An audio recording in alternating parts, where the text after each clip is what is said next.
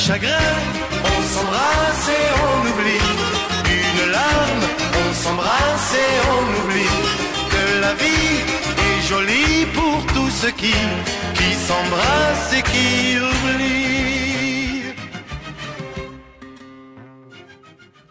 Donc dixième émission, euh, euh, on s'embrasse et on oublie, euh, qui va être consacrée aujourd'hui aux actualités, c'est-à-dire euh, la, la- la question de la direction de la publication, euh, la question, encore une fois, des dessins, euh, de mes conclusions, euh, du dessin Philoche Macron, du dessin des Cancrelats, de l'échiquier, de Zéon, et puis peut-être que nous aborderons quelques questions juridiques d'actualité, là. Alors, question, question précise combien de procès depuis la dernière fois? Ben, c'est difficile de compter euh, parce que euh, il faut à la fois assister aux audiences et compter, donc c'est beaucoup. Euh, je, je dirais que depuis la dernière fois, on a eu pas loin d'une dizaine d'audiences ou de soit de, de jugements, soit de soit de délibérés, soit d'audiences de fixation. On doit approcher de la dizaine. hein. Donc, c'est une dizaine par mois? C'était la compris, dernière hein. émission était il y a un mois et demi, donc on peut dire qu'on est à euh, six procès par mois, ouais. Et une, Euh, dizaine, enfin, et une six- dizaine d'audiences, parce qu'il y a Six audiences par mois, voilà. six audiences par mois en moyenne. Donc, on a allègrement passé les 60 procès depuis 2004.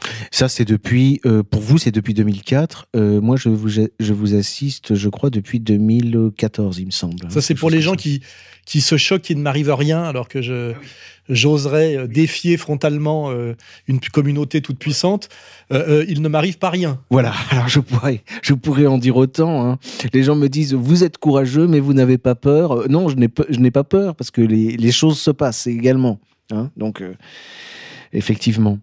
Euh, alors, euh, il y a une première chose, c'est une décision de la Cour de cassation sur euh, la direction de la publication du site d'égalité-réconciliation. Bon, la loi de 1881 n'était pas du tout explicite sur, ce- sur cette question, et depuis de, longues années, vous aviez en directeur de la publication, nous avions au site d'égalité-réconciliation Germain Gueff et Germain Gueff Cohen et donc Alfredo Stranieri.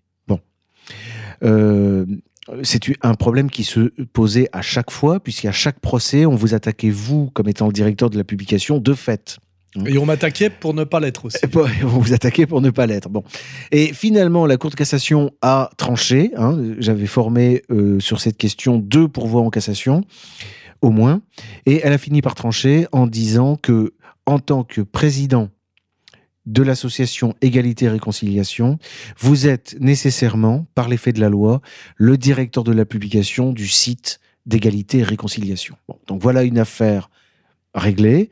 Euh, comme je l'ai annoncé cette semaine, à chaque fois que j'en ai eu l'occasion devant les magistrats, Alain Soral euh, prête attention aux décisions de justice, respecte la justice française, et, et donc euh, depuis euh, quelques semaines, on peut constater que euh, votre nom apparaît comme directeur de la publication du site d'égalité et réconciliation. Voilà. Ce qui veut dire que maintenant, je peux être condamné comme directeur de la publication, mais je ne peux plus être condamné Voilà. comme refusant d'être Voilà, le directeur de la Alors, publication, vous- car je rappelle que j'étais systématiquement... c'est ça. Deux euh, fois condamné. euh, on- la plainte était systématiquement redéposée euh, sur cette question-là. Voilà. Donc, euh, euh, mais parce que vous étiez dans votre dans votre droit. Enfin, euh, Oui, là, euh, vous avez fait bouger quand même la, le, le droit français. Enfin, pas sur, que sur cette question, mais sur celle-là. Euh, on, on a un arrêt important de la Cour de cassation qui a été rendu en janvier. Donc maintenant, je suis, par décision de justice, C'est ça. à mon corps défendant, directeur de la publication du site Égalité et Voilà. Et dans le respect du droit, du droit français, tel que le définit euh, la Cour de cassation. Sur certaines questions, sur certaines qui est décisions, la juridiction suprême? c'est ça. Au-dessus de la Cour de cassation, pour certaines questions, nous pourrions envisager des recours devant la Cour européenne des droits de l'homme. Mais là, le schéma devient très différent parce que c'est un procès fait à la France et il n'y a pas quand même de raison de faire un procès à la France pour, euh, pour cette question-là. Mais pour d'autres, il est arrivé que nous saisissions la, la Cour européenne des droits de l'homme. Encore que je suis toujours un peu réticent à la saisir parce que là, c'est vraiment une. Enfin, je, je- je peux, je peux participer à l'histoire du droit français en vous défendant, mais me compromettre euh, avec la Cour européenne des droits de l'homme, c'est quelque chose qui me fait un peu Oui, parce mal. que là, ça renvoie à Nuremberg, et il faut bien comprendre que la Cour européenne des droits de l'homme s'adresse à ceux qui sont encore considérés comme des hommes. hein. Déjà, et puis il y a l'idée de droit de l'homme en soi, qui, qui, qui- qui- il y, a- il y a une espèce de C'est une chose qui revient souvent dans les procès. Il y a, une espèce de, monopole sur la liberté et quasiment même sur le bonheur humain, hein, euh, de, prise d'otage. La liberté a été prise en otage par les droits de l'homme. Et moi, je rappelle souvent que euh, en France, on n'a pas attendu euh, les droits de l'homme pour être tolérant, euh, pour euh, préserver la liberté politique, euh, la liberté du dessin, la liberté de la critique, la liberté de circuler, la liberté, etc., etc.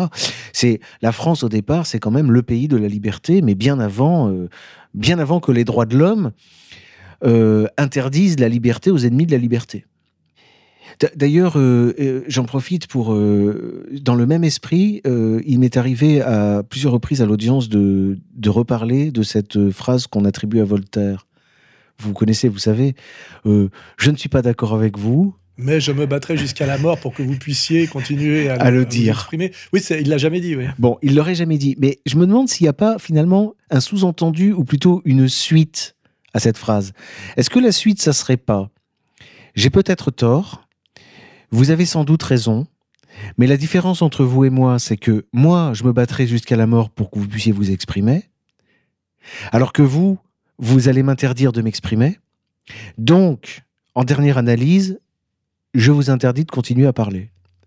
Ouais, ouais, c'est- ça C'est- peut- C'est c'est peut-être aller un peu loin, mais euh, en tout cas, je. je- Moi, je l'avais parodié cette phrase en expliquant que c'était une phrase de mondain qui voulait impressionner les belles âmes à table. Et c'était pas je me battrai jusqu'à la mort, c'était je me battrai jusqu'à la fin du repas pour que vous Ah puissiez oui. vous exprimer. Hein, parce que ce qui comptait, c'est ce que c'était de briller à table. Et en fait, c'est typiquement euh, voltairien, c'est-à-dire une phrase.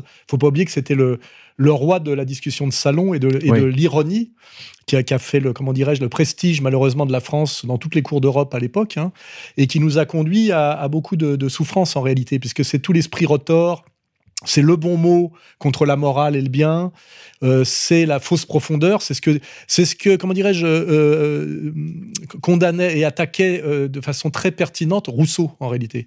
Rousseau, c'est le contraire de Voltaire. hein. C'est le, c'est le contraire de cet esprit-là. D'ailleurs, on rappelle que Voltaire a réellement essayé de faire buter Rousseau par tous les Ah oui. moyens. hein.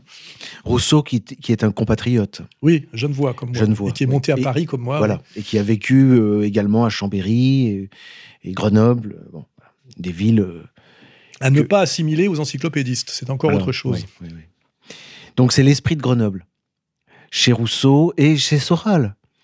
Vous êtes grenoblois. euh, Oui, comme Stendhal. on, on cherche à vous le à, vous le contester, oui. Mais- Parce que je suis pas né là-bas, mais j'y ai, j'y ai, j'y ai connu mes premiers émois, puisque j'y ai passé euh, plusieurs années, de la troisième à la, à la terminale. Et donc, euh, j'avais euh, j'avais 14, 15, 16, 16 ans, 17 ans. Donc, c'est là, toutes mes premières expériences se sont ça. passées à Grenoble. hein. C'est ça. Mes premiers émois, mes- Bon. ma- mon, mon, mon, adole- mon adolescence. Vous étiez quoi. sur les grands boulevards, hein, près de. J'étais rue du Général Ferrier, Voilà, rue Général quartier de la Ferrier. Capuche. Voilà, c'est Et ça. j'ai été euh, scolarisé au- à l'école de l'Aigle, c'est-à-dire les frères des écoles chrétiennes, puis après à Saint-Édemont. Hein, voilà. D'accord. Donc, je suis vraiment Parce que oui. À, à- à l'heure où l'émission va paraître, euh, les, les- les faits se seront déjà réalisés, mais vous avez une conférence euh, samedi. Vous partez demain pour Grenoble? Oui, une, une conférence qui, euh, qui m'a valu, comment dirais-je, une fois de plus, la- la- la- l'animosité de toute une série de personnes qui ont décrété que je n'étais pas le bienvenu Oui. à Grenoble. Alors, c'était d'abord un avocat tunisien euh, ou franco-tunisien représentant avocat- la LICRA. C'est ça, un bénévole de, de la LICRA euh, qui a lancé un peu l'offensive, qui a été reprise par euh, deux, trois sites locaux Antifa. puis par un, et un- puis un et par un adjoint un adjoint au à la mairie de Grenoble.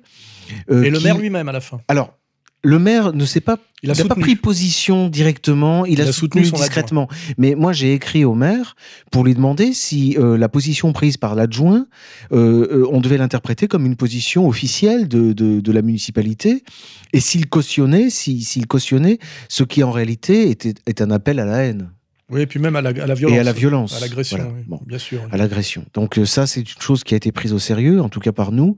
Et ce qui est intéressant, c'est quand euh, le représentant d'une association communautaire à peine déguisée, qui ne représente rien, puisque je crois que c'est euh, moins- enfin, euh, 1%, je crois que c'était un sixième de 1% de la population française, décrète solennellement que je ne suis pas le bienvenu dans la vie, dans une ville qui me qui m'accueille par ailleurs, puisque je suis accueilli par des gens qui veulent que j'aille euh, y parler, et, donc une petite poignée de gens décrètent que je ne suis pas le bienvenu à Grenoble. Oui, C'est-à-dire c'est Grenoble, c'est à eux, c'est chez eux. Oui, non, mais alors que vous êtes parfaitement le bienvenu à Grenoble et, et les Grenoblois. Mais surtout, il sont- faudrait déjà faire un sondage pour savoir si Oui, et puis et dans puis- quelle proportion puis- je suis le bienvenu enfin, ou pas le bienvenu. euh, C'est quand même quelque chose. C'est c'est là que, enfin, pardon hein, de plaider un peu pour toujours pour ma pour ma paroisse, mais c'est là qu'on voit le, le, le- le dégât dans, dans l'éducation et dans la euh, dans, dans la formation des, des, des gens qui sont euh, au pouvoir, parce qu'un adjoint au maire est au pouvoir. Bon, c'est quelqu'un qui visiblement n'a pas fait de droit, ne sait pas ce qu'est l'ordre public, ne sait pas ce que- qu'est le devoir d'un maire.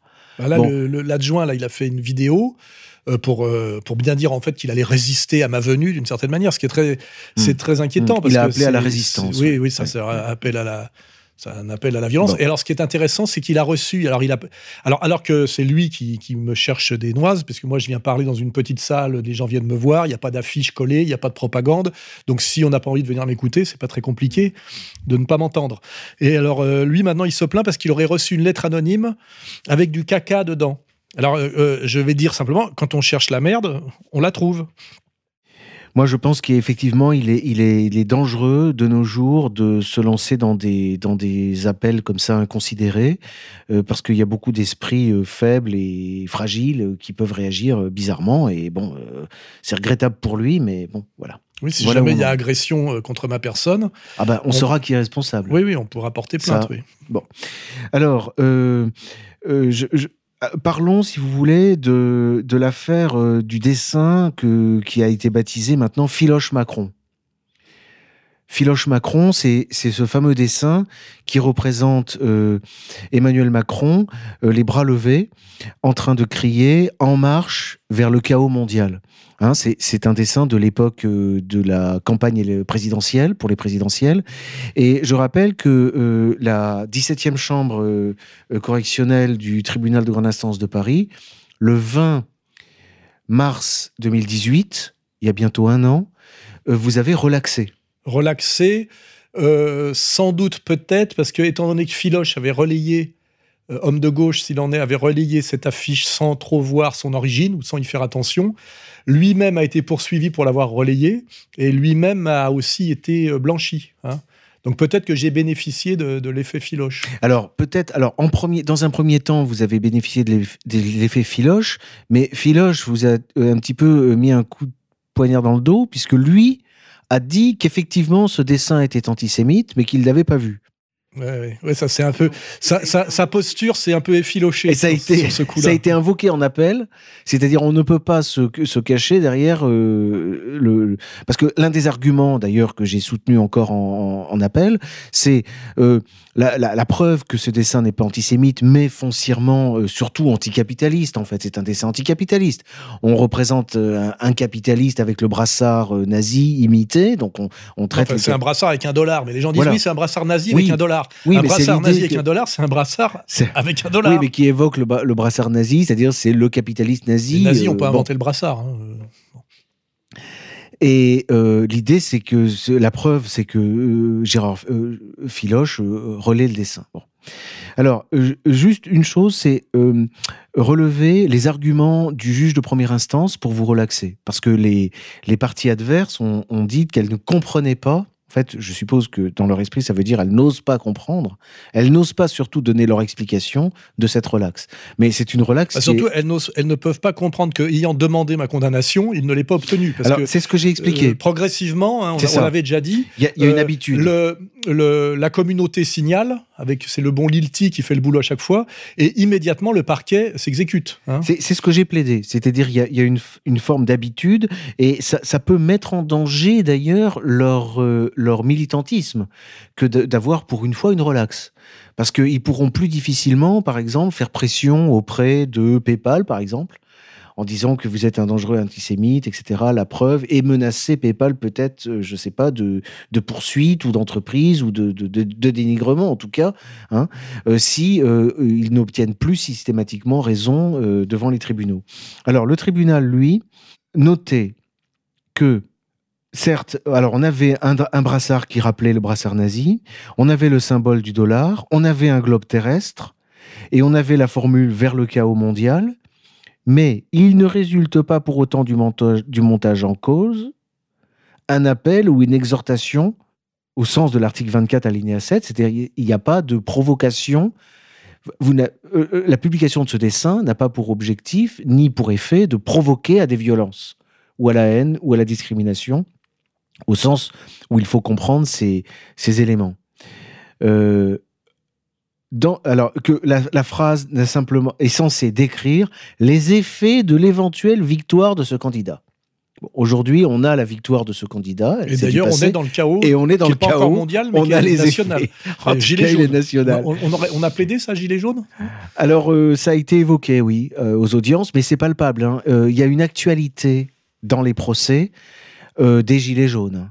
C'est dans l'esprit de, de- de- de tout le monde. Mais ça, on, on- on- on vous reproche d'être responsable de la montée de l'antisémitisme en France. Ah, je croyais qu'on me reproche- reprochait d'être responsable de la, comment dirais-je, du soulèvement des gilets jaunes. Ben, c'est pas loin, c'est pas, parce que ça a été présenté comme un soulèvement antisémite dont euh, Alain Soral est responsable. Alors, C'est-à-dire que quand le peuple se soulève parce qu'il subit trop de taxes, c'est considéré comme antisémite. C'est très dangereux comme glissement. hein. Ben, en tout cas, c'est ce qui est fait. Alors, moi, j'ai expliqué à plusieurs reprises, parce que je sors de, quand même de, de deux jours de procès.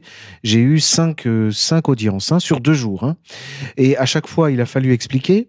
Pour prendre l'exemple de ce dessin, mais j'ai pris le même exemple sur les autres dessins, que le responsable de la montée de l'antisémitisme en France, ce n'est pas celui qui fait ce photomontage Macron en marche vers le chaos mondial le responsable de la montée de l'antisémitisme en France, ce n'est, pas encore celui qui publie sur son site internet ce photo- photomontage. En revanche, celui qui peut être peut-être soupçonné de faire monter l'antisémitisme en France, c'est celui qui poursuit le dessinateur, qui, attaque ce dessin pour être un dessin d'appel à la haine et de provocation à la violence. Là, oui. Bah, c'est lui qui fait le lien entre un, un certain pouvoir euh, qu'on ne peut que constater et qui est revendiqué et l'antisémitisme. C'est-à-dire, euh, euh, c'est un peu le, problème du, du paranoïaque, c'est qu'il fait lui-même la médiation, hein, alors Bah, alors qu'on n'y avait pas forcément pensé. La, la difficulté, elle est là, c'est que quand vous avez euh, des organismes comme euh, Avocats sans frontières, comme la LICRA, comme euh, J'accuse, comme l'UEJF, comme euh, le MRAP, comme euh, le BNVCA, enfin toutes ces associations sympathiques là que j'ai croisées pendant deux jours, qui attaquent, qui réclament des condamnations, qui invectivent euh, des gens euh, comme vous ou moi pour un dessin qui représente le candidat à la présidentielle Et ses euh, pour- soutiens officiels. et ses soutiens officiels, ou pour un dessin euh, qui représente, euh, pareil pour les cancrelats, c'est-à-dire euh, ah, pareil, un candidat avec ses soutiens, ou pour l'échiquier politique, ou on pourrait en reparler pour le dessin de Zéon, ce qui a eu lieu aujourd'hui, c'est-à-dire une caisse, une caisse enregistreuse. Ce qui est choquant, c'est, ce sont ces attaques-là.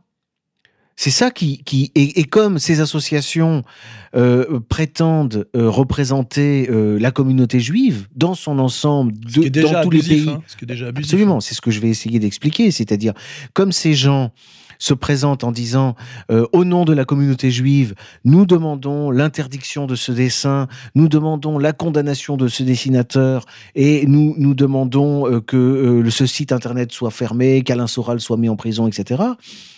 Dans l'esprit des gens, dans l'esprit du public, mais je vais tout de suite les détromper, ça signifie qu'effectivement, euh, si les juifs c'est ça, euh, les juifs sont très méchants Et puis ils ont un, un- un énorme pouvoir. et un peu bêtes, et ils ont un peu de pouvoir, un peu trop. Je, Bon. euh, je rappellerai d'ailleurs, euh, pour certains nationaux sionistes un peu naïfs, que Avocats sans frontières est, est partie civile sur, dans la plupart de mes procès. Et Avocats sans frontières, ce qui veut bien dire ce que ça veut dire, hein, Avocats sans frontières, c'est Golnadel. Golnadel qui par ailleurs joue aujourd'hui les néo-nationalistes et anime un site qui s'appelle La France libre. hein. Sous-entendu, la France en voie de se libérer.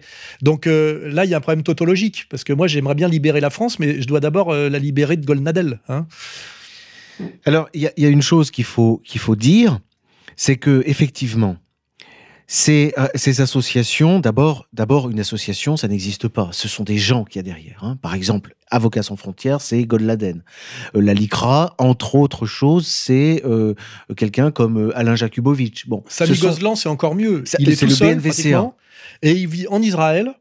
Il a été viré, je crois, du CRIF parce que parce qu'il était trop hystérique. Et lui, il me raquette d'Israël systématiquement, alors que, euh, comme on l'avait fait souvent remarquer que moi, dans mon association, il y a des milliers de gens lui, je crois qu'il est tout seul avec son fils ou un truc comme ça.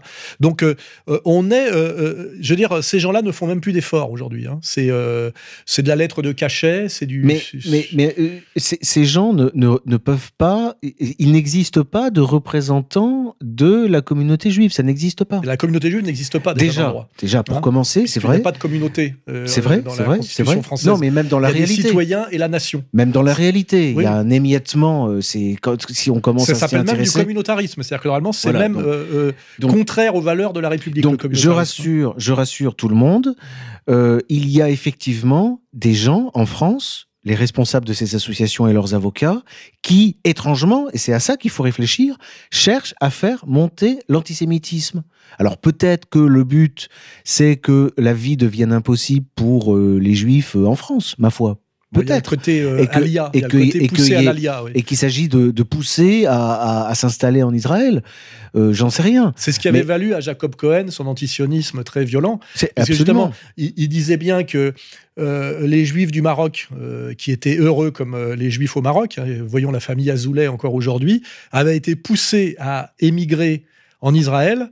Et, pour eux, ça avait été une, terrible perte de qualité de vie parce que, en fait, si on comprend bien, ils étaient les Juifs des Arabes au Maroc et ils sont devenus les Arabes des Juifs en Israël, puisque Juifs arabes sous la domination des Juifs ashkénazes, qui, je le rappelle, sont des Russo-polonais, qui n'ont strictement rien de sémites. Hein. D'où l'antisionisme de, de certains Juifs maghrébins et notamment marocains. Bref, les magistrats avaient dit et écrit Le photomontage ne contient pas d'exhortation dirigée contre un groupe de personnes. Et ensuite, euh, les magistrats avaient euh, posément et rationnellement passé en revue euh, le, fait qu'il y avait représenté Patrick Drahi, Jacob Rothschild et Jacques Attali. Alors, à l'audience d'hier, on avait l'impression qu'il n'y avait aucun rapport entre Patrick Drahi et Emmanuel Macron. Ça s'appelle BFM TV et à l'époque c'était vraiment Alors, très très visible. J'ai rappelé que ce, cette personne, cette jeune personne déjà trop jeune normalement pour un, pour un président de la République, qui n'avait pas le cursus honorum euh, de, de, quelqu'un qui fait une carrière politique dans les institutions, euh, qui n'était pas connu, qui sortait de nulle part, a remporté une victoire euh, qui a quelque chose de, stupéfiant. Et il l'a remporté grâce à la presse. Et il a été reconnu que effectivement Patrick Drahi était un patron de presse. Bon, donc le, la présence de Patrick Drahi sur une affiche à, côté de, Emmanuel Macron euh, se, se, dit. Attali, c'est celui qui l'a porté sur les fonds Il y a eu aussi Attali. Et, par ailleurs, il était ancien euh, banquier de la banque Rothschild. Voilà. Donc en fait, euh, bah, les trois, oui, non, mais à l'audience. Et, il se revendiquait de ce prestige en tant qu'expert en, gestion, en tant que mec qui maîtrisait bien tout ce qui est théorie de la monnaie. C'est comme ça qu'il a ridiculisé Marine. Donc ça faisait ça faisait partie de son CV et c'était pas quelque chose de caché. Par exemple, il aurait pu cacher qu'il était franc-maçon. Or, il ne l'est pas. Euh, bon, c'est un autre sujet. Mais il était bien le bébé de Rothschild, euh, le protégé d'Atali, et le super sponsorisé par Drahi. Hein, voilà, donc Alors le, parquet, le parquet a dit euh, parmi les personnalités en France qui ont poussé, soutenu, épaulé Emmanuel Macron, viennent, en viennent à l'esprit au moins cinq et certainement pas ces trois-là. Alors là, j'ai demandé lesquels. Et, je demande qui Bon, parce que euh, la thèse qui est soutenue par les partis civils et par le parquet, c'est que euh, on a posé ces personnes derrière Emmanuel Macron juste parce qu'elles étaient juives. C'est eux qui le font et marquer. Il faut hein. montrer, et c'est pour l'idée, c'est que derrière Macron, il y a le juif.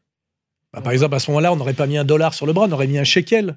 Enfin, surtout, euh, j'ai appris que, que ces gens étaient juifs, notamment Drahi. Bon, c'est pas évident pour tout le monde, hein, ni, ni bon. Bref.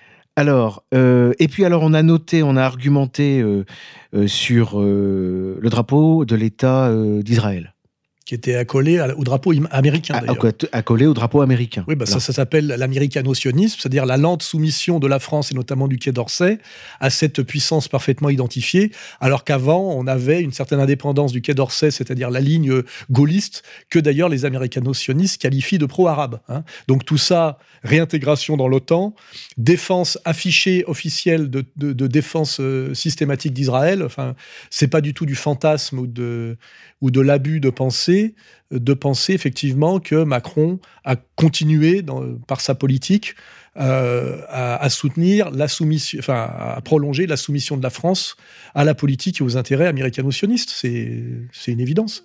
Alors, euh, l'idée, c'est si on met le drapeau d'Israël, c'est pour désigner le juif. Voilà. Alors, j'ai euh, à cette occasion eu à, évoquer la question euh, de l'antisionisme et de l'antisémitisme. Il en été beaucoup question ces, derniers jours. Euh, ont été évoquées l'agression verbale de Alain Finkielkraut et ont été évoqués ce projet qui viserait à, à pénaliser l'antisionisme. Alors moi j'ai tendance à raisonner de manière un peu euh, schématique euh, dans ces cas-là que je vois quand je vois sionisme, je vois antisionisme et quand je vois donc euh, antisémitisme, philosémitisme. Bon, et tout de suite là pour moi ça fait un chiasme. Et j'ai rappelé que surtout au début du XXe siècle, l'antisémite, l'antisémite était sioniste le, euh, on reconnaissait un, antisémite au fait qu'il réclamait euh, qu'il y ait un, État juif et qu'il y ait une terre. Bah, on, va rappeler, on va rappeler que euh, les nazis, si on les appelle comme ça, avaient passé des accords de transfert avec les sionistes, c'est officiel, et que Hitler lui-même était sioniste. Oui, ça, ça, m'évoque un souvenir, je me souviens en avoir parlé avec Robert Forisson, qui m'avait dit mais les nazis étaient sionistes. Oui, c'est officiel. Voilà. Donc, euh, alors sur Hitler, je ne sais pas parce que dans Mein Kampf, il est quand même euh, un peu mesuré. Non, hein, mais, c'est vrai qu'on peut être... Lui, il voudrait peut-être bien le sionisme, mais alors sans la diaspora. Ce qui gênait Hitler, c'était qu'il y a à la fois diaspora et sionisme. Bon. Mais bon, enfin, euh, ne nous égarons pas. Henri de Lesquin, à un moment donné, était. J'avais eu un procès à cause de ça, il m'avait tenté un procès qu'il avait perdu. Et à l'époque, il était à Radio Courtoisie quand il était encore Il était sioniste et euh, assez euh, anti-judaïque pour ne pas le, diffamer. Hein Donc c'est assez classique d'être euh, anti-judaïque. Oui, oui, mais assez tard. On pourrait se, souvenir aussi de, je crois, c'est la phrase de Drieux La Rochelle Je meurs antisémite et sioniste. Voilà. Rebattait aussi. Et voilà. et, d'ailleurs, j'ai rappelé à, plusieurs occasions euh, dans ces audiences que, euh, à l'origine, euh, le sionisme, c'est un mouvement non seulement d'antisémites, mais, mais surtout de, de, de juifs anti-judaïstes anti-judaïsme. C'est-à-dire que la religion. Le, judaïsme orthodoxe, encore aujourd'hui. Encore, alors de manière plus minoritaire. On a mis, sur, le site euh, un, grand congrès aux États-Unis avec des milliers de rabbins dans un stade. Hein. ils sont des, dizaines de milliers.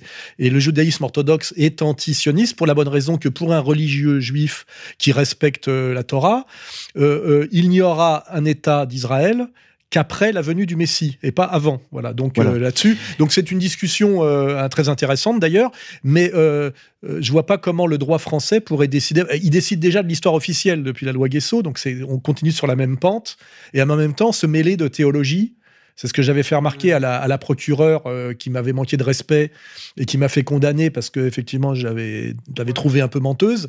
Euh, elle, bon, on a découvert qu'elle était elle était pas juriste non plus, mais elle n'était pas euh, philosophe, elle n'était pas sociologue, elle elle n'était pas versée dans la théologie et donc oui, Sciences Po. Elle, parlait parlait pour ne rien dire et dire n'importe quoi. Alors le non seulement les, les, religieux, en tout cas au début du XXe siècle, dans leur immense majorité, sont antisionistes, mais c'est le cas également jusqu'à aujourd'hui de gens, euh, de juifs, de droite ou de gauche, et surtout d'extrême gauche, par, par anticolonialisme. Ouais, ou par peur aussi. Parce que, parce que ceux-là disent bien, en quoi ils ont raison, que ce sionisme ultra, c'est-à-dire de soutenir à tout prix un État qui est de plus en plus ouvertement racial et militaire et qui persécute les gens qui étaient là, qui s'appellent les Palestiniens, fait monter mécaniquement l'antisémitisme. Et aujourd'hui, d'ailleurs, même un Golnadel, qui pourtant me, pourchasse, moi, nationaliste français, dit bien, et Marine Le Pen d'ailleurs le dit en permanence, que ce qui fait monter l'antisémitisme aujourd'hui, c'est la question palestinienne. Hein. et, les juifs de gauche disent, oui, le sionisme est dangereux, il fait monter l'antisémitisme. Mais bon, c'est évident aujourd'hui, et tout le monde le reconnaît, que euh, aujourd'hui, c'est plus la question palestinienne que la, que la lecture des livres de Drummond qui font monter l'antisémitisme. Et c'est pour ça qu'ils prétendent qu'il y a un antisémitisme montant en banlieue euh, du fait que la banlieue est majoritairement habitée par des Maghrébins de confession musulmane et qui ont une certaine solidarité avec euh, la Palestine, surtout depuis que les Juifs ont fait, enfin les Israéliens ont fait en sorte que la cause palestinienne ne soit plus portée par des laïcs comme le FPLP ou l'OLP, mais par le Hamas, c'est-à-dire des islamistes. C'est quand même eux qui l'ont voulu, ça. Hein.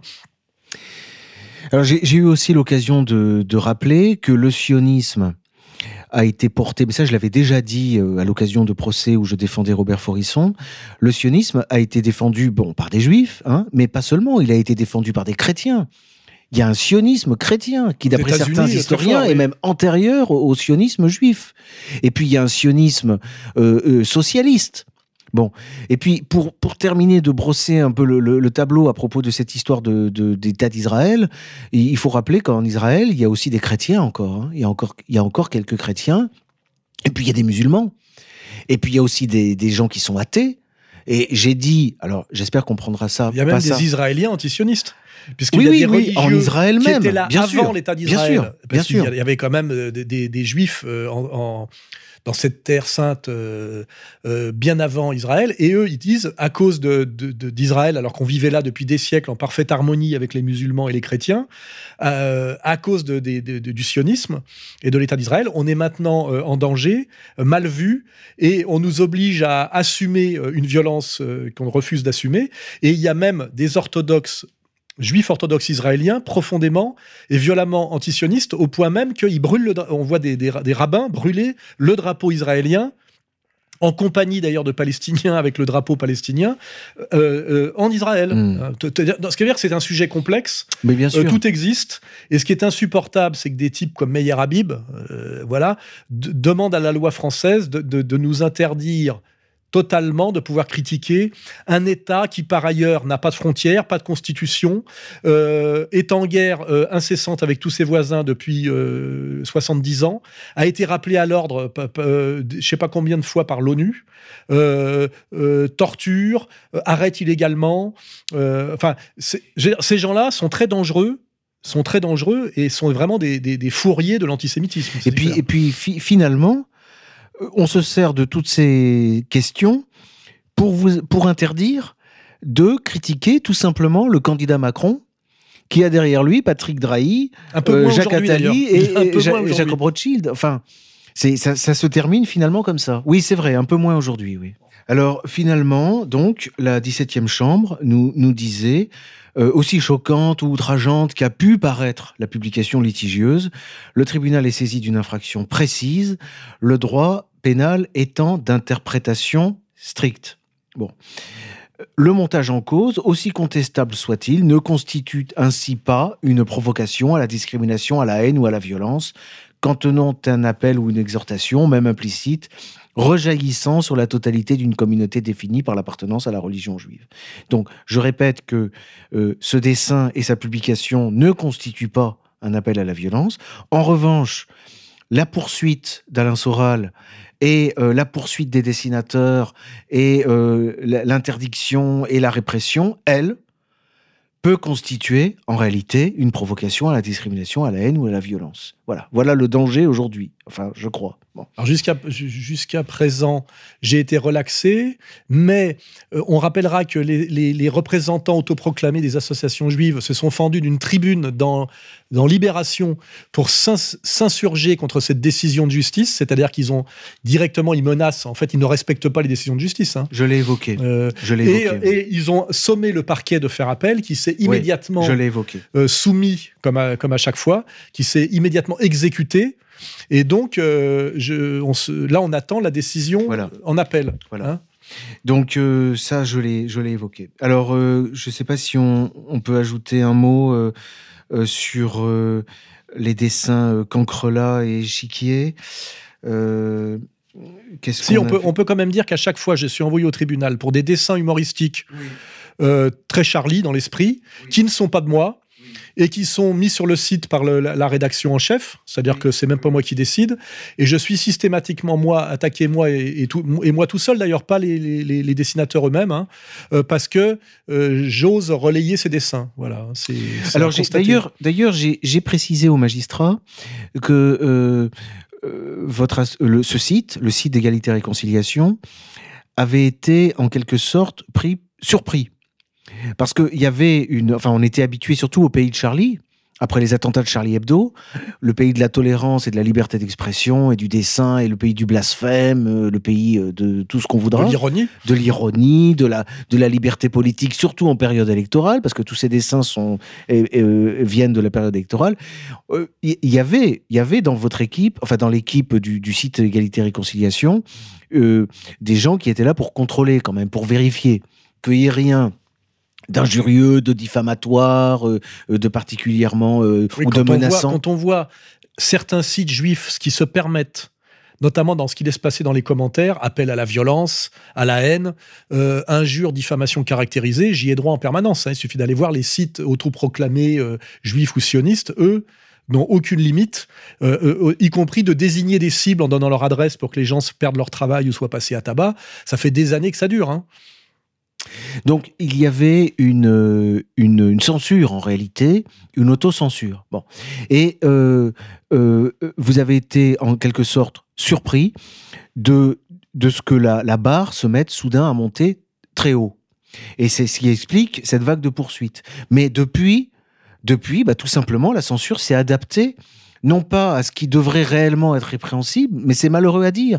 Mais il faut que les auditeurs sachent qu'aujourd'hui, il y a euh, beaucoup de dessinateurs qui voient leurs dessins refusés, non pas parce que ce sont des dessins antisémites ou d'appel à la haine ou d'injures, etc., mais parce que ce sont des dessins qui, compte tenu du niveau d'intolérance que doit supporter euh, le site d'égalité et réconciliation, hein, parce que si le même dessin est publié ailleurs, évidemment, ça passe. Mais si c'est sur le site d'égalité et réconciliation, ce sera signalé. Ce sera signalé par la LICRA, par l'UEJF ou par la DILCRA. Et euh, il y aura des poursuites et euh, dans la plupart des cas, il y aura une condamnation. Voilà. C'est quasi automatique. Quasi automatiquement. Donc voilà pourquoi euh, il y a eu cette vague de poursuites et que euh, maintenant ça s'est arrêté parce qu'il y, a, une surveillance. Hein. Et on ne laisse plus passer sur le site de R, je l'ai dit à l'audience, même le bout du coin d'un chandelier qui dépasserait de caché dans le coin d'un dessin. Oui, parce qu'on sait que c'est moi, qui vais payer. Chandelier, ça veut dire l'ensemble des juifs depuis l'origine des temps, depuis Adam jusqu'à jusqu'à nos jours. Et pareil pour les toiles de David, pour les papillotes, pour les ficelles qui dépassent du pantalon. Pour, euh, si, si, on aborde le, le, procès du, du, euh, du dessin de Zéon, on est encore pire là. C'est encore plus grave parce que là, on avait relayé un dessin parce qu'il avait gagné un concours. Donc c'était du pur journalisme. Là, là pour, pour euh, votre défense, je, l'ai plaidé il y a quelques minutes maintenant, enfin quelques heures. On était en appel pour ça, non? Nous étions en appel. Très étrangement, le tribunal de, Bobigny euh, vous a condamné, alors qu'il s'agissait d'une information. Le site d'égalité et réconciliation relayait une information qui, d'ailleurs, a été diffusée partout. Le Monde, enfin quantité de sites internet, sans doute pour s'en offusquer, mais vous, vous avez objectivement et froidement relayé l'information. Effectivement, le dessinateur Zéon, un dessinateur français, a remporté le premier prix du dessin, euh, un concours de dessin organisé par euh, euh, l'association, une association qui dépendait de, je crois, de la, de la mairie de Téhéran. Voilà. Et pour avoir relayé ce dessin, vous avez été poursuivi et condamné à Bobigny. Et c'était en appel et alors, euh, pour ceux qui ne se rappellent pas du dessin, c'est une caisse enregistreuse avec, euh, avec euh, le, frontispice d'Auschwitz en haut, et il y a bien marqué 6 millions. C'est-à-dire que en plus, on respecte, le, on respecte le chiffre officiel. On respecte le chiffre officiel de 6 millions. Ce qui est dénoncé par ce dessin, c'est l'exploitation de la souffrance et, de, et, des massacres. Et là, on a, pareil, on n'a rien inventé, on n'a rien découvert. Euh, euh, Finkelstein, avec son livre L'industrie de l'Holocauste, édité chez Azan, c'est-à-dire un, juif chez un juif. Et puis, de toute façon, je crois que ça se voit comme le nez au milieu de la figure, même je ne sais pas si l'expression est bien choisie. Euh, on sait très bien, effectivement, que les associations communautaires se servent de cette souffrance pour demander des sommes exorbitantes depuis des années. Et ces sommes exorbitantes, on sait aussi qu'elles vont, elles ne vont pas aux, victimes ou aux descendants des, victimes de, ce qu'ils appellent la Shoah. En général, ça finit dans des caisses aux États-Unis, etc. donc tout ça a été dénoncé par des tas de juifs eux-mêmes. Et ce dessin qui faisait remarquer ça, c'est-à-dire qu'il y a une exploitation de la souffrance qu'on appelle l'industrie de l'Holocauste, euh, n'était, euh, ne disait rien de nouveau. Le chiffre qu'il y avait sur la caisse enregistreuse était 6 millions, donc respectait le chiffre officiel euh, qu'on n'a pas le droit de discuter. hein. Et, et malgré tout ça, euh, euh, et on relayait le fait que ce dessin est gagné, simplement, et C'est ben, encore moi, C'est Alain tout. Soral, qui a été condamné. C'est Hein. tout. Alors que je, ce, ce dessin datait de 2014. Et je, je suppose qu'à l'époque, il avait déjà été publié dans les dessins de la semaine. Oui, même en autocollant. euh, Voilà. Alors, c'est comme ça qu'on a connu Zéon. alors qu'il était. il, il produisait des dessins humoristiques, politiques de- de- Ouais, de- d'assez Ouais, grand talent. ouais. Et euh, je crois qu'au départ, oui, c'est. Voilà, donc il a été relayé en 2016 et il n'y avait aucune raison euh, de, de vous poursuivre et surtout de le poursuivre lui. Parce que le, le- le problème, c'est que lui, on le poursuit également. Et, et figurez-vous que j'ai appris qu'en somme, ce qu'on lui reproche, c'est de vous connaître. Donc, il semblerait qu'aujourd'hui, vous savez, c'est comme au Moyen-Âge dans les procès euh, en Inquisition, euh, le fait d'avoir parlé à un hérétique suffisait pour vous traîner devant les tribunaux. hein. Alors ensuite, soit vous vous, disiez, vous expliquiez que vous, vous étiez en train, vous, vous ne communiqueriez plus avec cet hérétique. Si possible, vous en dénonciez deux ou trois autres, mais sinon, euh, vous pouviez pas sauver votre peau. Voilà. Donc je pense qu'on coupable par capillarité. on en est là. C'est-à-dire que Contagion. voilà, vous, vous, vous connaître. Et puis on pourrait parler, évoquer au passage mon cas d'ailleurs, puisque moi je sais pas que je vous connais, mais je vous défends. Enfin, je suis votre avocat. Et vous vous retrouvez aussi Et je sur me le banc retrouve des accusés. également sur le banc des accusés. D'ailleurs, au passage, euh, euh, on a été euh, encore une fois là surpris puisque nous avions compris, j'avais compris, et puis les, les parties civiles également avaient compris que le 5 mars, il s'agissait d'une audience de fixation, c'est-à-dire que les magistrats allaient nous dire euh, à- quand auraient lieu les plaidoiries. Et euh, en réalité, euh, surprise, euh, c'était ce jour-là. Oui, parce que quand c'est moi qui suis poursuivi, les procès arrivent très très vite. Je rappelle quand j'ai porté plainte comme Salim Laïbi, j'ai mis 4 ans à obtenir justice. 4 ans. Les autres, ils- dans, les 3 mois, tout est fait, alors que les, tribunaux sont engorgés. Et je rappelle qu'il ne s'agit jamais, ça je le rappelle pour Thierry Ardisson, qui se choque que je ne sois pas encore en prison, mon vieil ami Thierry Ardisson, euh, dont tout le monde sait dans la communauté et ailleurs qu'il était révisionniste et antisémite jusqu'à la trogne, qui sans doute a beaucoup à se faire pardonner, et qui s'offusque à la télé que je ne sois pas encore en prison. En prison, euh, pour, parce que je, pour délit d'opinion, hein, pour délit d'opinion. Et il faut que ce soit Aude Lancelin qui m'a combattu toute sa vie quand elle était au Nouvel Obs, qui se choque un peu qu'un animateur de télévision euh, qui est censé être un peu un animateur d'émissions culturelles, on va dire, ou politiques, euh, déplore qu'un, dirais-je, qu'un intellectuel et un intervenant politique qui n'a pas de sang sur les mains et qui fait que de la critique sociale, et qui, je rappelle, est président d'une association qui s'appelle Égalité et Réconciliation, hein, pas Peuple élu et Terre promise, par exemple, hein, euh, ni plomb durci.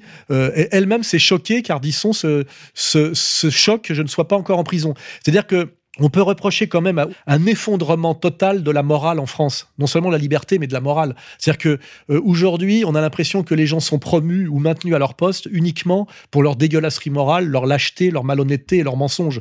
Et que par contre sont mis sur la touche, euh, on va dire, tous les braves mecs. Notamment, par exemple, un brave comique qui soutient d'instinct les gilets jaunes parce qu'il est lui-même d'origine populaire. Il, fait, il, soutient en plus contre quelqu'un d'autre qui était de la communauté. Et puis d'un seul coup, il perd son travail de la semaine d'après. quoi. Euh, tout ça commence à se voir terriblement. hein. Oui, oui, et puis pour, pour rappeler euh, l'atmosphère et le contexte, euh, j'ai évoqué aussi le cas de Étienne Chouard, à qui on reproche systématiquement de vous avoir parlé. Il y a des années. Il y a des années. Il y a des années. Et avant même, quand suffit. il arrive sur un plateau, avant même que l'émission commence, il faut que l'animateur et lui-même euh, se fassent des ablutions, se lavent, enfin, je veux dire, de toute contamination et de tout lien avec moi. C'est-à-dire que, euh, c'est- quelque part, c'est assez flatteur. hein. Je suis une espèce de fantomas. Je suis derrière tous les trucs. C'est-à-dire, euh, je suis derrière les gilets jaunes. J'ai pas besoin de bouger de mon canapé. Et euh, avant de donner la parole à quelqu'un, c'est êtes-vous bien sûr de n'avoir aucun lien avec Alain Soral? Hein, C'est un peu comme jurer sur la Bible, vous savez, où euh, c'est et euh, c'est très flatteur. Bon. Mais je trouve aussi, oui, euh, c'est. Enfin, quelque part, il doit, ça- vous devez faire des envieux. Non, mais ça veut dire quelque chose parce que toujours, il faut toujours euh, Oui. réfléchir de façon hegelienne, c'est-à-dire négativement. C'est-à-dire que ce qui fait vraiment peur au pouvoir, puisque euh, le pouvoir, c'est ça, hein, c'est moi, voilà. Le reste, ça peut passer. C'est-à-dire que si vous n'avez aucun lien avec Alain Soral, avec ses analyses, avec ce qu'il pense, avec euh, peut-être même avec ce qu'ils souhaitent, on ne sait pas, parce que tout ça est du procès d'intention assez nébuleux, parce que, par exemple, euh, mon livre Comprendre l'Empire n'a jamais été attaqué, ni même abordé, ni même critiqué. Il, il m'attaque toujours pour, pour des raisons totalement périphériques, puisque des dessins euh, dont je ne suis pas l'auteur, que j'ai même pas validé moi-même, je je suis jamais attaqué directement pour mon travail sérieux. Mmh. Hein. Mmh.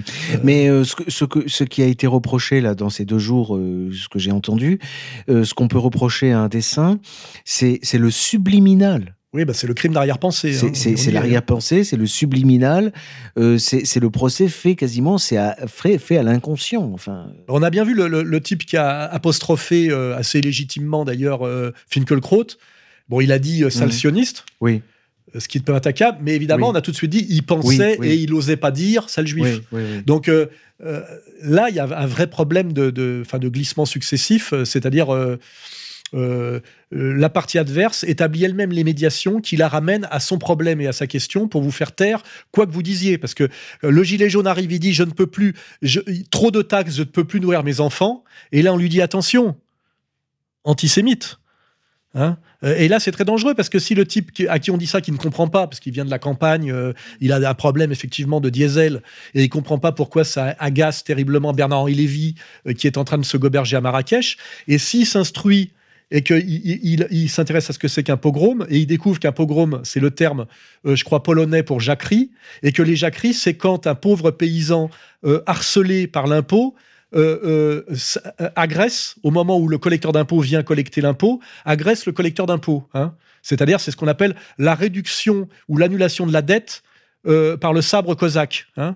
Et c'est très dangereux parce que je vous dis, ces gens-là, qui sont des paranoïaques, en plus d'être des schizophrènes, hein, puisque c'est la double éthique, hein, euh, euh, établissent eux-mêmes des médiations que les, que les gens du commun n'établissent pas. Et puis à la limite, qui sont peut-être pas forcément à établir absolument, mais eux-mêmes les établissent. on a découvert récemment qu'un un professeur de physique, je crois qu'il s'appelle Monsieur Roby, sur dénonciation de la, du CRIF directement, a été interdit d'enseigner pour 4 ans et, a vu, a vu son, ses émoluments, euh, son salaire réduit de moitié parce qu'il avait produit un article en tant que, que, euh, spécialiste de la, de la physique des matériaux pour expliquer qu'il était impossible qu'une tour s'effondre euh, par incendie. Voilà. Donc c'est incroyable comme à un moment donné, pourquoi cette question du 11 septembre vaut que le CRIF, l'association communautaire juive, s'en prenne à un professeur de physique en France.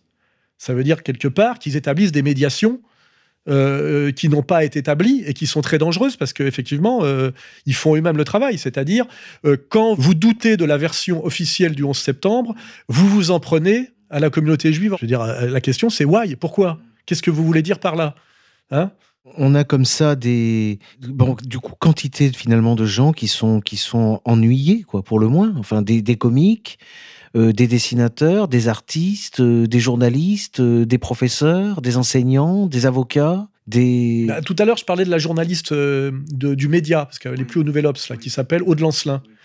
Elle s'est fait euh, accuser sur le plateau de, je crois que c'était d'Ardisson d'ailleurs, où on voit d'ailleurs Golnadel qui avant était, était un membre du Likoud, c'est-à-dire de l'extrême droite israélienne et, avocat sans frontières, c'est le cas de le dire, c'est-à-dire militant sioniste. D'un seul coup, il devient journaliste euh, à la télé et arbitre des élégances. Et elle, pour simplement dire qu'on avait quand même le droit de critiquer la politique israélienne sans être traité d'antisémite, compte tenu de son CV, effectivement, de militante de gauche depuis des années, euh, euh, la partie adverse, elle, lui a dit, vous êtes exactement sur même, la même ligne que Rivarol. C'est-à-dire que d'un seul coup, on fait l'amalgame entre le média qui est proche de Mélenchon et de France Insoumise et Rivarol. Ce qui veut bien dire que vous soyez euh, décrété totalement antisémite ou euh, euh, comment dirais-je philosémite critiquant les, comment dirais-je certaines exactions israéliennes pour nous c'est exactement la même chose. C'est ça qu'ils disent.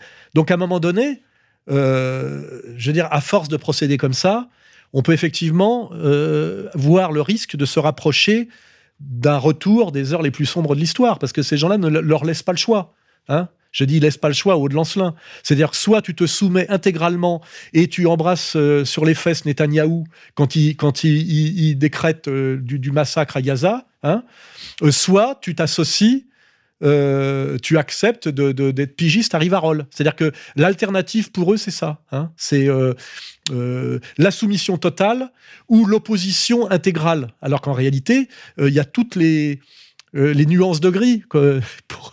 Pour, euh, hein. il y a toutes les nuances possibles. Or, ils interdisent toutes ces nuances. C'est soumission totale ou opposition totale. Et ben, au bout d'un moment, on voit bien qu'Aude Lancelin était terriblement agacée. Elle s'est d'ailleurs agacée, elle a eu le courage de s'agacer, d'être traitée en fait de, militante d'extrême droite, alors qu'elle a toujours milité à l'extrême gauche. Hein, voilà. Euh, donc, c'est-à-dire la stratégie de ces gens-là est catastrophique. Hein. Ça, euh, c'est ce, que dont, on se rend compte de mieux en mieux aujourd'hui. Hein, Alors après, la question, c'est peut-être le but. -ce que, voilà, c'est ah, peut-être le but. Ça, la question Parce que là, je parlerai de lutte des classes. C'est que à la limite, euh, les provocations répétées de Bernard-Henri Lévy, qui travaille pour euh, la, la remontée de l'antisémitisme depuis des années, je ne sais pas si c'est conscient ou inconscient, mais il fait tout pour.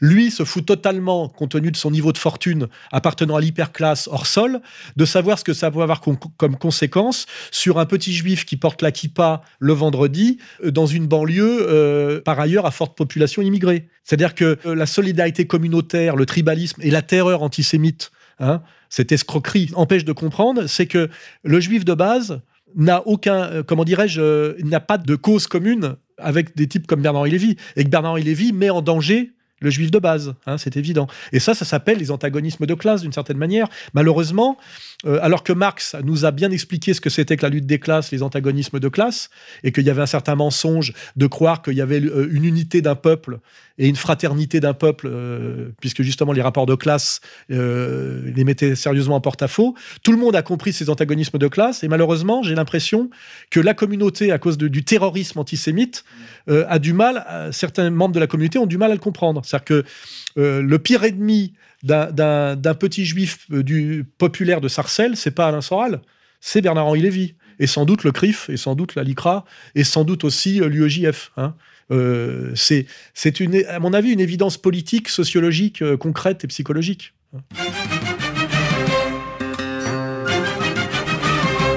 On avait pensé évoquer le, la dégradation de, de, la situation en France, enfin, au plan des libertés c'est-à-dire la possibilité de, circuler, de manifester, de, s'exprimer, de penser. De... Bah là, on peut parler de la stratégie euh, anti-gilet jaune du gouvernement actuel, qui effectivement euh, pousse euh, pour essayer de faire oublier ce qu'étaient les gilets jaunes au départ, c'est-à-dire des adultes euh, de 40, 50 ans qui ont des problèmes pour nourrir leurs enfants, euh, qui venaient en fait de la France profonde, c'est-à-dire plutôt de la campagne, qui venaient euh, sur des ronds-points pour discuter avec les automobilistes, faire connaître leurs leur souffrances et fraterniser relativement avec les forces de police, afin de faire bouger les choses, notamment sur la question fiscale. Hein, voilà. Petit à petit, par la, la, complaisance et la complicité, ce qu'on appelle l'effet de loupe, de, notamment de BFM, euh, les Gilets jaunes, c'est devenu la baston organisée tous les samedis en centre urbain entre des jeunes qui n'ont que ça à faire et qui aiment la violence pour la violence, avec assez peu de conscience politique,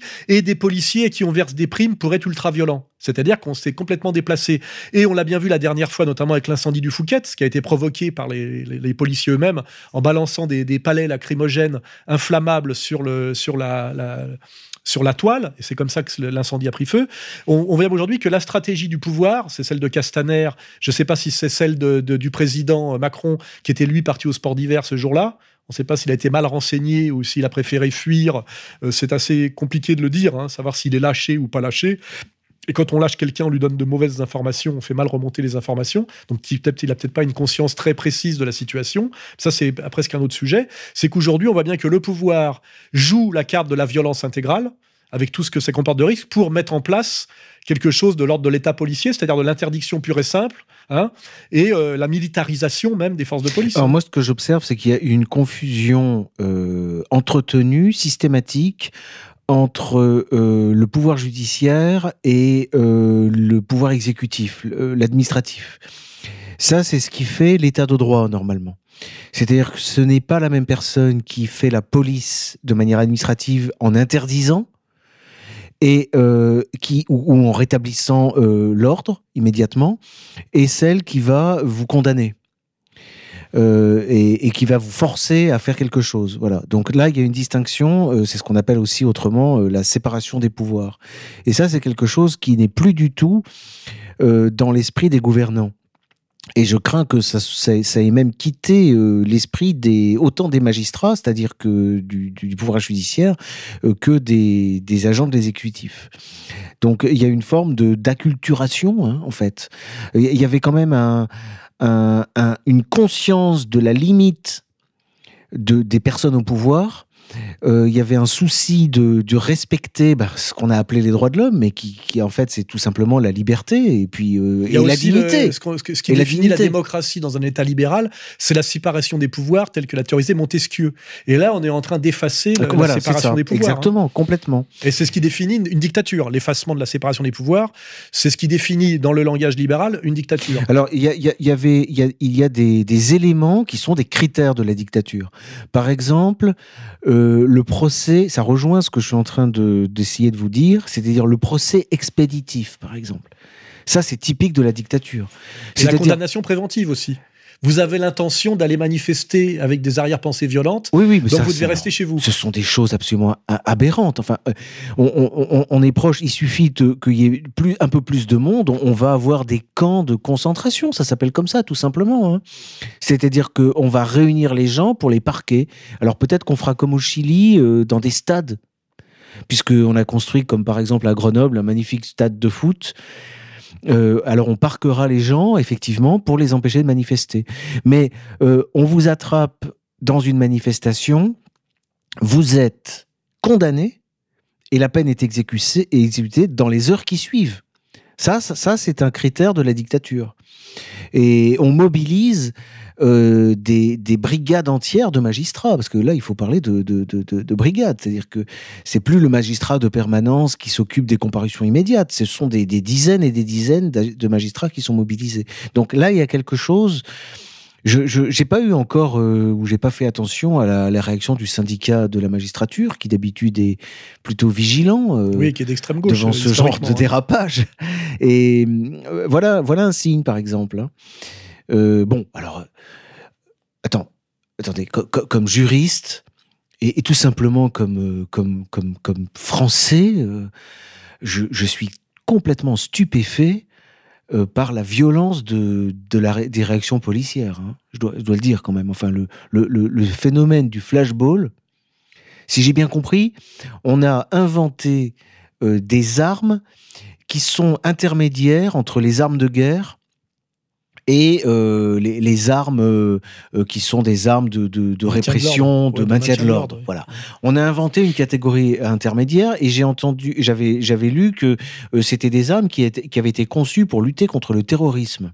Parce que le terrorisme aussi, c'est un phénomène euh, de, de, de, réaction contre les civils. Hein, là, là, aussi, on peut, on peut faire remarquer, par exemple, avec l'affaire Finkelkraut, que ce qui, a été, ce qui a été considéré comme scandaleux par les politiques et les médiatiques en place, c'est pas euh, le nombre de manifestants qui ont perdu un œil ou une main. Et là, on sait très bien que quand on perd un œil avec un tir de flashball, c'est que c'est un tir tendu à moins de 50 mètres à, dans le visage et que c'est visé. Parce qu'en plus, c'est des armes précises. Hein. Il, y a du, y a du, y a du viseur, c'est pas des accidents. C'est une volonté on, on s'est terrifié, terrorisé les manifestants, on va dire, euh, qui, sont, qui sont des adultes et qui n'ont pas l'habitude justement de la, du combat de rue comme les, comme les Black Blocs qui sont plutôt organisés pour éviter ça. C'est pas d'ailleurs eux qui se font qui perdent des yeux. Hein. On a remarqué que c'est plutôt des coups d'âme, hein, des femmes, des gens d'un certain âge, et que, et que ça, c'est considéré comme tout à fait normal, alors que par contre, que quelqu'un interpelle Crotte dans la rue pour lui rappeler ses positionnements politiques depuis 30 ans, qui sont extrémistes et provocateurs, ça, ça a fait se lever toute la classe médiatico-politique comme si c'était une atteinte à la démocratie, justement. Alors que, justement, le fait qu'on puisse interpeller quelqu'un dans la rue, c'est le libre exercice de l'échange démocratique, puisqu'il n'y a pas de violence physique et qu'il n'y a pas eu d'injure. D'ailleurs, ce n'est pas poursuivable. Je ne sais pas pourquoi le type, on l'a D'ailleurs, ça, finira en eau de boudin, hein, c'est que de la communication. Euh, le type, il n'est pas condamnable, il n'est même pas poursuivable. Hein. Euh, voilà. Alors que par contre, les propos, certains propos de Finkielkraut, eux, étaient poursuivables et condamnables hein, euh, par rapport à la jurisprudence. ah oui, oui, oui. Quand on parle de, de population palestinienne surnuméraire. Qui n'aurait pas dû naître. Qu'il y a des gens qui sont surnuméraires. Oui, puis qu'on ne peut pas reprocher à des gens de tuer des enfants qui normalement n'auraient pas dû naître. Voilà. ça, c'est l'appel au génocide. Alors, donc, euh, on est bien dans cet effacement effectivement des, valeurs et, du droit, hein, les deux. Euh, euh, moi, la manière dont je suis harcelé de façon totalement aberrante, alors que d'autres se permettent absolument n'importe quoi et sont relaxés.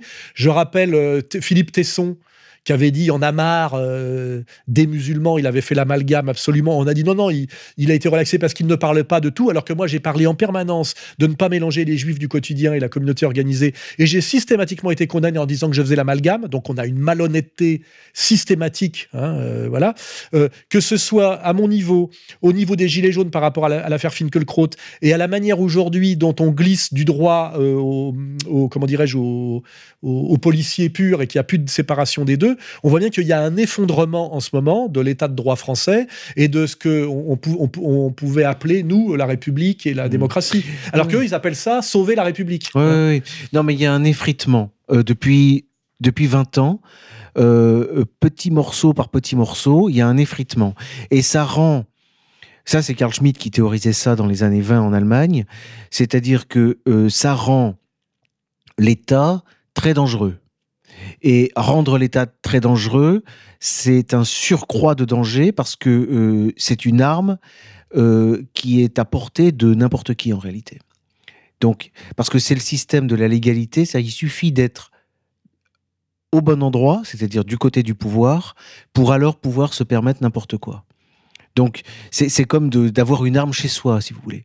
C'est on croit que c'est bien pour sa propre protection, et en réalité, c'est un danger pour soi et pour ses enfants. C'est réversible. Et puis en plus, euh, ça peut être une arme qui est volée par le cambrioleur euh, qui va s'en servir. Donc, c'est ça le problème de, de ce durcissement qui prétend être là pour protéger la démocratie, mais en réalité, on est obligé de constater aujourd'hui qu'en France, euh, euh, on n'est plus dans un état de droit. Et c'est constaté par des tas d'instances internationales. Hein. On, a, on est, on, est désigné. notre place dans les classements de ah bah, liberté de la presse, liberté mmh. démocratique, etc., on est en train de s'effondrer. Euh, euh, totalement dans le au palmarès. Hein. Alors ça va aussi avec euh, le, l'absence de formation juridique euh, des magistrats, l'absence de formation juridique qui passe par Sciences Po. On, peut toujours identifier. Et, hein. l'absence de, formation juridique des, des gens qui sont qui, s'occupent de l'exécutif, des policiers, etc. Et en ce qui concerne les juristes, j'en profite pour caser ça par le fait que les, les facultés de droit sont devenues des lieux d'abrutissement. C'est-à-dire que euh, le, premier, le, la première chose interdite quand vous faites du droit, c'est d'abord de réfléchir et de vous instruire. C'est-à-dire que moi, par exemple, mes ennemis, parfois, me, quand, quand ils veulent employer un mot à peu près euh, savant, me traitent d'idéologue. Alors qu'en réalité, justement, j'essaye ah de faire de la critique de l'idéologie et qu'eux sont 100% dans l'idéologie aujourd'hui. Les droits de l'homme, c'est de l'idéologie. Absolument. Absolument.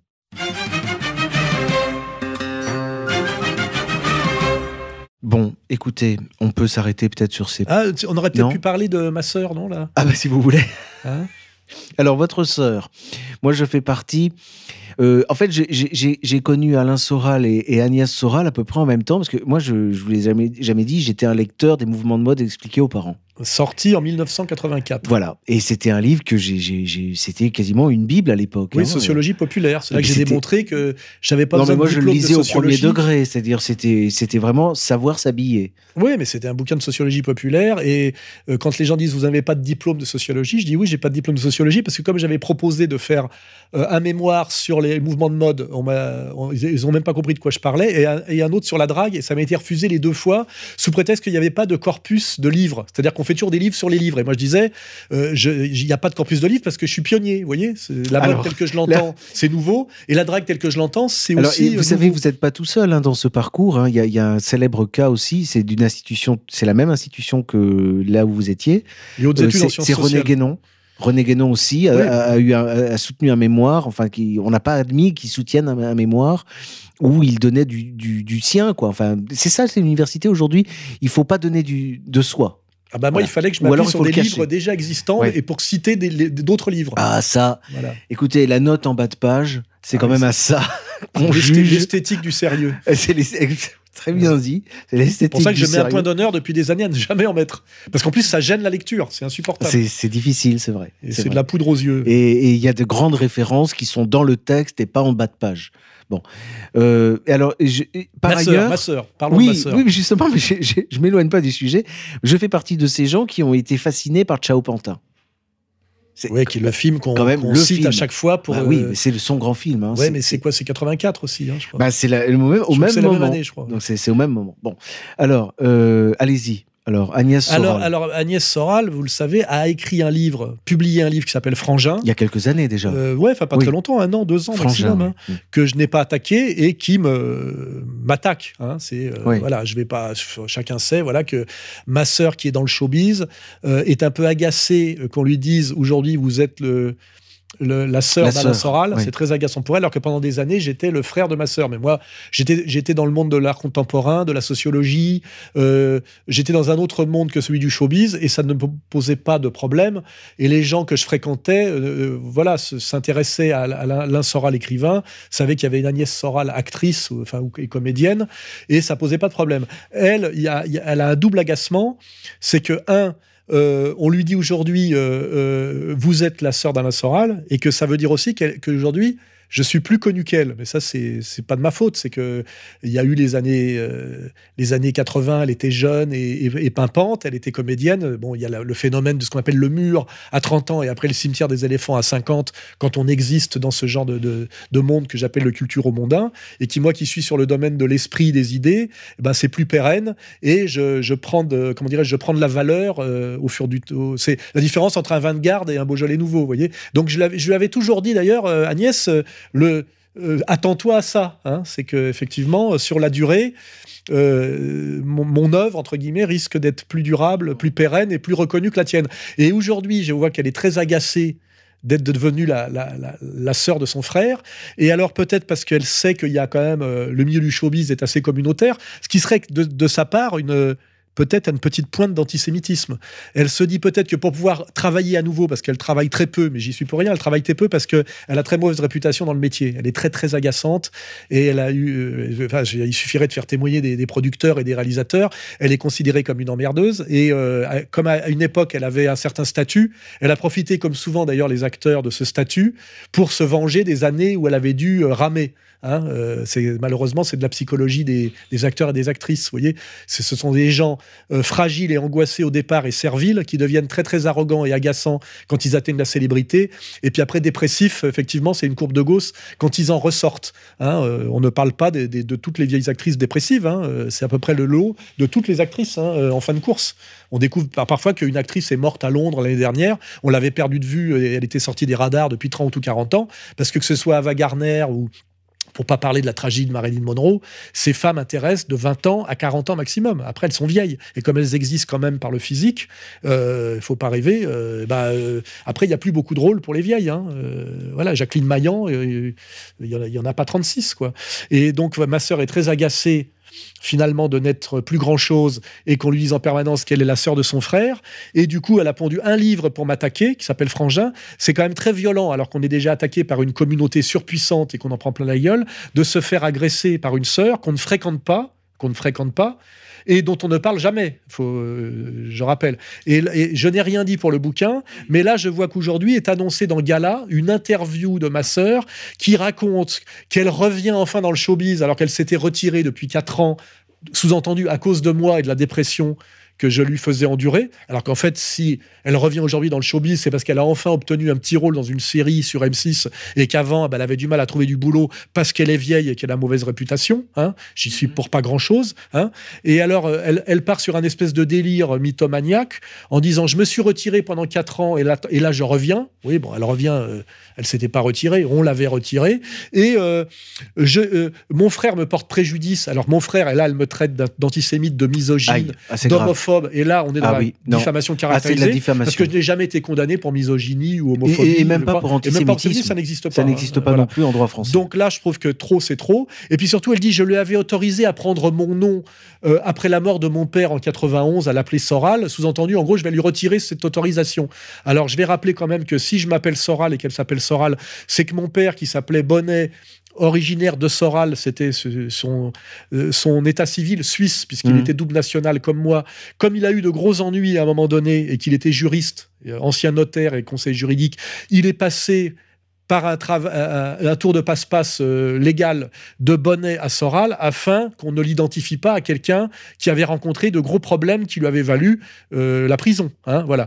Et donc, euh, nous, eh ben, on s'est glissé dans, le, dans la même dans la même vague et on s'est tous appelés Soral, ma sœur aînée dont on ne parle jamais, ma petite sœur et moi. Et pour preuve, c'est que mon premier livre est sorti en 84 qui s'appelle Les mouvements de mode expliqués aux parents euh, et signé d'Alain Soral. Ah Donc je n'ai pas attendu 91 pour que ma sœur m'octroie un droit qu'elle n'a pas euh, le droit de m'octroyer.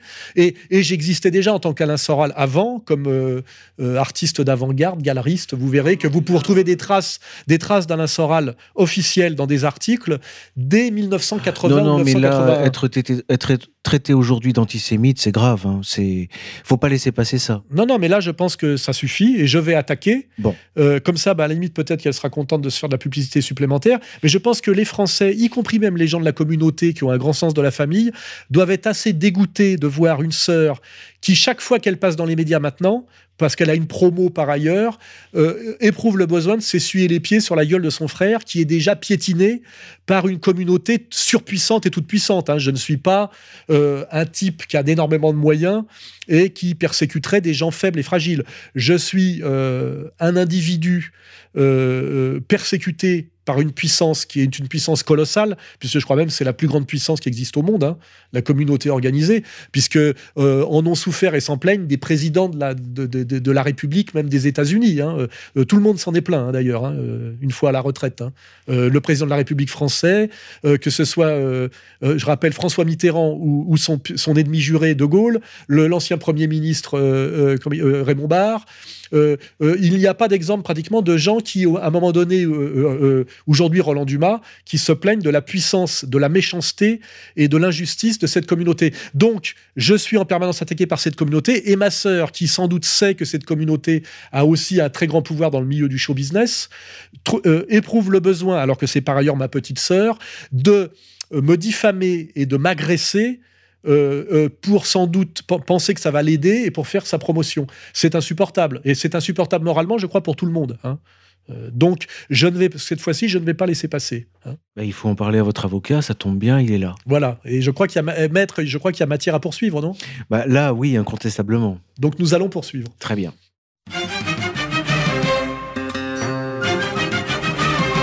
Même au palais de justice, là devant le magistrat, à la réconciliation, ils ont dit non. Ils seraient encore mariés et plus heureux qu'aujourd'hui s'ils s'étaient dit on s'embrasse et on oublie. Le monde